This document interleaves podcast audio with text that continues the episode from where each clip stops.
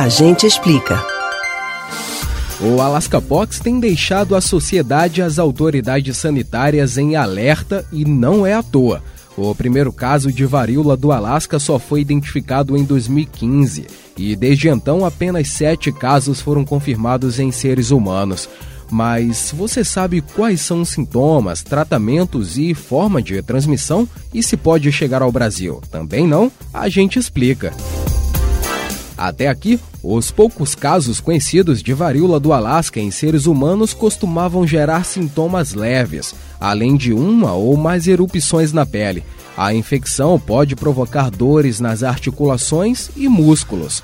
Pesquisas iniciais apontam que o risco maior de ter complicações ocorre em pessoas com imunidade comprometida, seja pelo uso de medicamentos, drogas ou por possuir outras doenças. Já em relação à possibilidade de pegar a varíola do Alasca de outra pessoa, não há qualquer caso registrado de Alaska Pox transmitida entre seres humanos até o momento.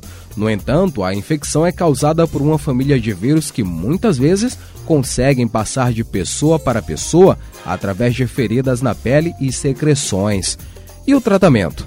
Bom, por ser uma doença extremamente rara e que não havia tido casos graves até o início deste ano, o Alaska Pox ainda não conta com um tratamento específico.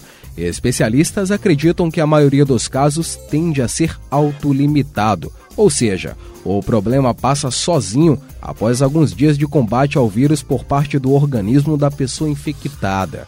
Em pessoas imunocomprometidas, a detecção precoce do agente causador do problema é fundamental para que o tratamento correto seja iniciado quanto antes. Se você está se perguntando se existe risco no Brasil, em tese, nada impede que o vírus comece a circular pelo mundo e cause infecções em outros países.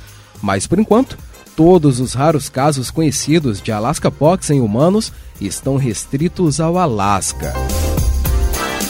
Você pode ouvir novamente o conteúdo desse ou de outros A Gente Explica no site da Rádio Jornal ou nos principais aplicativos de podcast, o Spotify, o Deezer, Google e Apple Podcasts. João Carneiro para o Rádio Livre.